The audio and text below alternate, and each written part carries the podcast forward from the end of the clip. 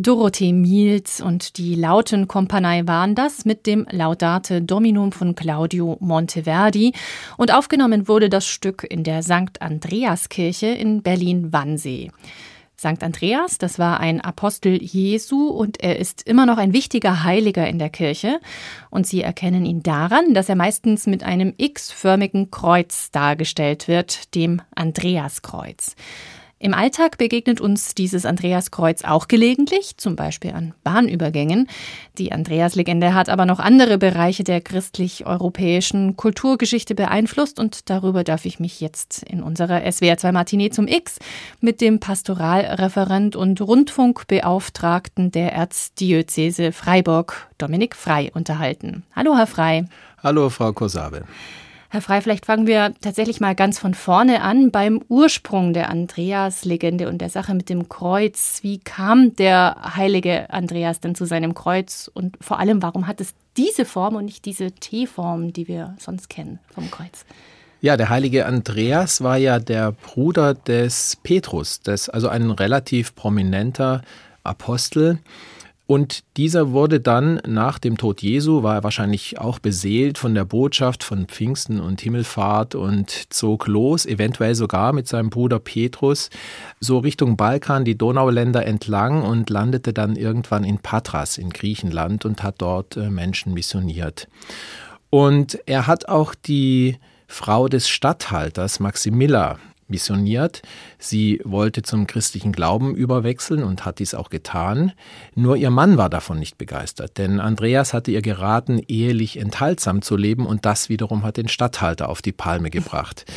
Jetzt hat der Statthalter also in einem kleinen oder in einem großen öffentlichen Disput hat er mit Andreas gestritten und Andreas konnte ihn nicht vom christlichen Glauben überzeugen, aber andersrum auch nicht. Maximilla war nicht bereit, den Glauben wieder zurückzugeben.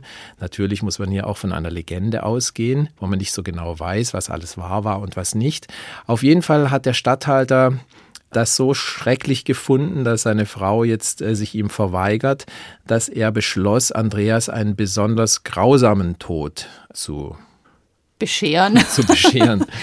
Und das Grausame am Andreaskreuz war, dass man einfach länger braucht, bis man stirbt. Das senkrecht aufgestellte Kreuz, da starb man wohl schneller.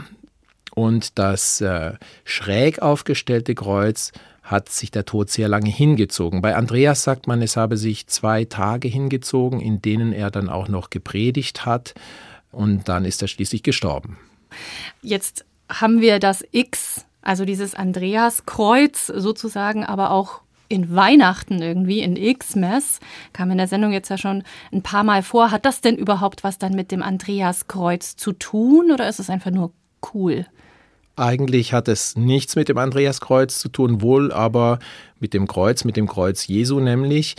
Christos heißt das griechische Wort für Gesalbter, für König und ist eigentlich auch das, ähm, die Abkürzung für Christus. Also Christmas heißt es ja und daraus wurde dann Xmas, weil die USA einen, einen Hang zu Abkürzungen und zu plakativen Schriftzügen haben. Xmas heißt also Christmas und Christos heißt der Gesalbte.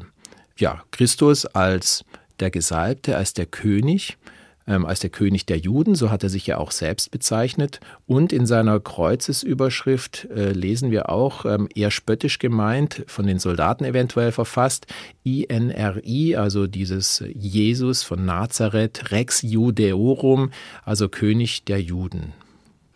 Also kann man dann sagen, mit diesem X-Mess denken wir an Weihnachten nicht nur die Geburt Christi, sondern seinen Tod dann auch gleich mit? Ja, das finde ich eigentlich einen schönen Zusammenhang. Wir denken die Geburt, Xmas, wir denken den Tod, also das Folterinstrument, das Kreuz, an dem er gestorben ist. Und eigentlich gibt es ja auch den inhaltlichen Zusammenhang zwischen Geburt und Tod. Jesus wurde ärmlich geboren, die Ärmlichkeit war sein Programm, sein Lebensprogramm. Er wurde in ärmlichen Verhältnissen geboren, ist aber nachher auch durch das Kreuz gestorben und hat uns somit die Erlösung gebracht, weil nach dem Tod ging es ja auch weiter. Er ist auferstanden und hat dafür für ganz viele Menschen große Hoffnung gebracht. Mhm. Jetzt war im Christentum ähm, schon sehr früh dieses X ein Erkennungssymbol auch unter Christen. Unterscheidet sich das irgendwie symbolisch von dem ich sage jetzt einfach T-Kreuz, das Jesuskreuz, das wir kennen, oder ist das dieselbe Bedeutung? Ich will kurz noch mal einen kleinen Ausflug machen, weil so früh war das Kreuz noch gar nicht, äh, das offizielle Zeichen. Wir kennen das äh, aus den urchristlichen Gemeinden eher den Fisch als Geheimzeichen. Das Kreuz wurde eigentlich erst mit Kaiser Konstantin langsam salonfähig, als es sein Siegeszeichen an der Milwischen Brücke war und als das Christentum zur Staatsreligion erklärt wurde. Und erst 431 wurde es auf dem Konzil von Ephesus als offizielles Zeichen eingeführt. Mhm. Das heißt, davor Fisch und dann irgendwann 300, 400 nach Christus erst das Kreuz. Aber es gibt eigentlich keine große andere Symbolik des Schrägkreuzes oder des senkrechten Kreuzes.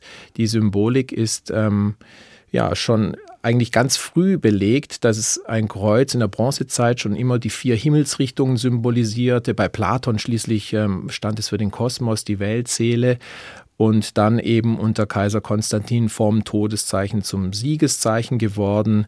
Und heute sagen wir, das Kreuz zeigt einfach die zwei Dimensionen, nämlich die waagrechte horizontale Dimension, die im Christentum wichtig ist, dass wir den Mitmenschen im Blick haben und dass wir natürlich auch Gott im Blick haben.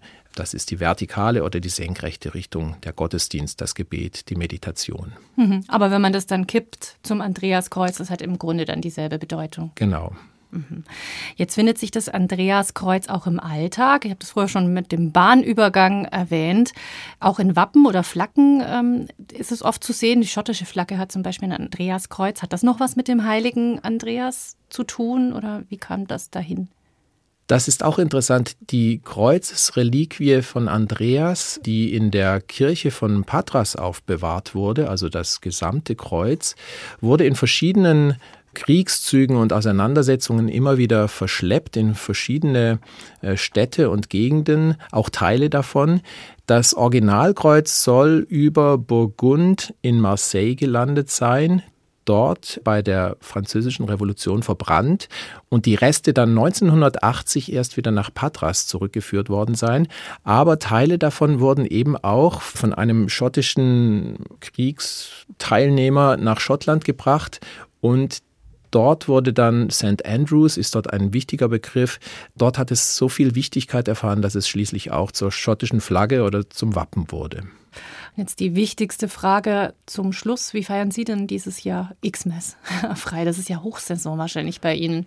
Xmas ist für uns Theologen Hochsaison, klar, aber ich werde ganz normal in die Christmette gehen und dann, wie wahrscheinlich ganz viele, mit meiner Familie unter dem Baum singen und mich freuen. Dann wünsche ich Ihnen noch schöne Feiertage und bedanke mich ganz herzlich für das schöne Gespräch. Gerne. Die SWR2 Matinee Trilogie XYZ. Heute geht es um das X wie Xmas.